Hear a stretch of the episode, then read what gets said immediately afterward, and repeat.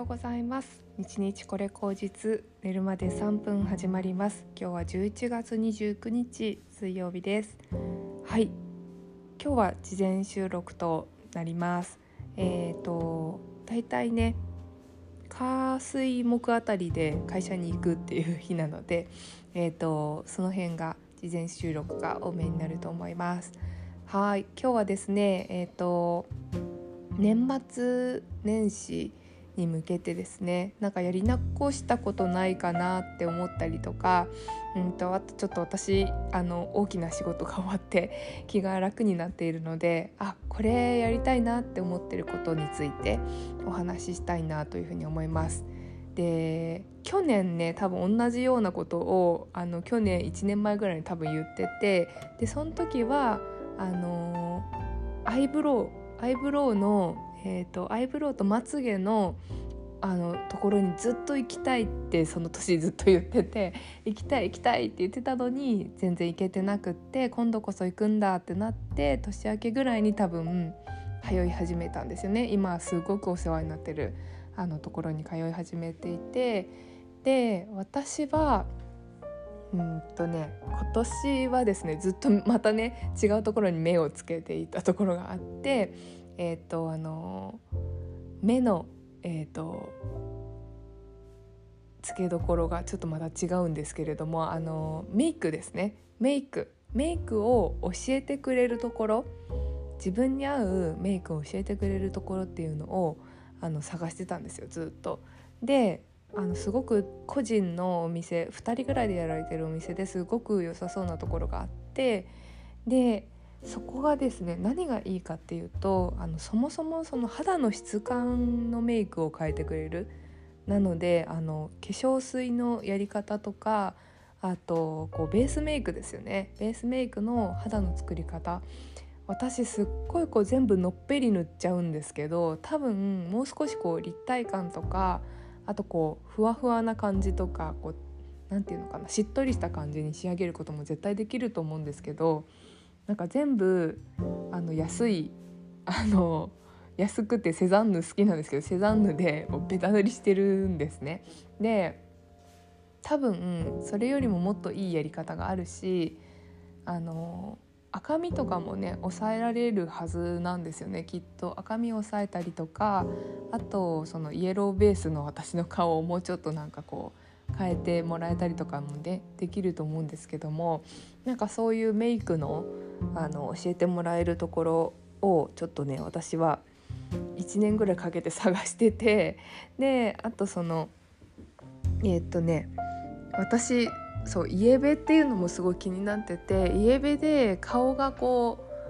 うナチュラルエレガンスタイプなのかなっていうこうすごい自己診断でずっとそれ今年の初めの方からそういうのずっと気にして見てたんですけどうんとね似合う洋服っていうのをすごいこう模索してたんですけどあんまり何て言うのかな。イエメのナチュラルエレガンスタイプの顔ってなんか無地のアナウンサーみたいな格好みたいなのが似合うみたいな感じなんですよね。でもなんかつまんないなと思って。もっとなんか楽しい格好できないかなっていうかなんか自分がこうしっくりくる格好って何なんだろうなっていうのをすごく考えあぐねていてですごい私今年すごい髪が伸びて肩の下まで行くようになったので、まあ、そのロングヘアを生かしつつ何て言うのかな新境地に達したいみたいな気持ちもありまして改めてそのなんかこうあの自分に合うファッションを提案してくれるような場所っていうのをちょっと今探してるんですよ。でそれがちょっとまだね今あの当たりはつけてたんですけどそこのお店が最近なんかこう韓国メイクとか韓国ファッションに力を入れ出していやなんかちょっと違うんだよなちょっと若すぎるんだよなみたいなことを思っていてですねまたちょっとそこは微妙に違うなって思い始めているので なんかそれはまだちょっと探し中なんですけどとにかくこうメイクのレッスンはあの行きたいなと思ってるんですよね。多分今私すっごいこう眼鏡の跡がつくようになったりとかくすみとかシミとかそばかすみたいなのが結構出るようになって、まあ、加齢でねあとなんかその額？額のシワみたいなのも結構目立ったりとか首のシワとか いろいろ目立つようなお年頃になったのでなんかその辺も含めてケアの仕方教えてもらいたいなっていうふうに思ってそうですね年末まで行けたらいいけど多分なんとなく時間がない気がするので年明けですかね自分のご褒美になんか予約できたらいいかなっていうふうに思っております。なのでそんな感じで やり残したことっていうかまあ来年の年始にやることになっちゃうかもしれないけどあのメイクレッスンのところに行くっていうことですね。っていうのとあと来年そうですね1年かけてなんか自分に合う服とかなんかそういうのを研究できたらいいなとかも思います。はい、これ完全にもう趣味の世界なんで、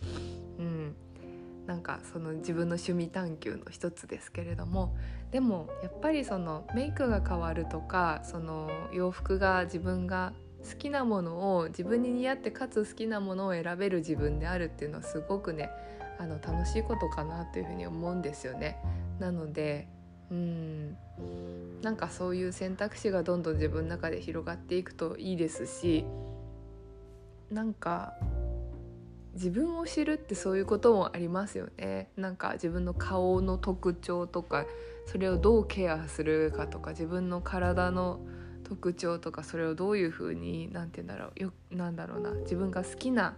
ところとかなんかそれをどういうふうに見せていくかっていうのはすっごくベーシックな何て言うんだろうあの自分の扱い方だけれどもあの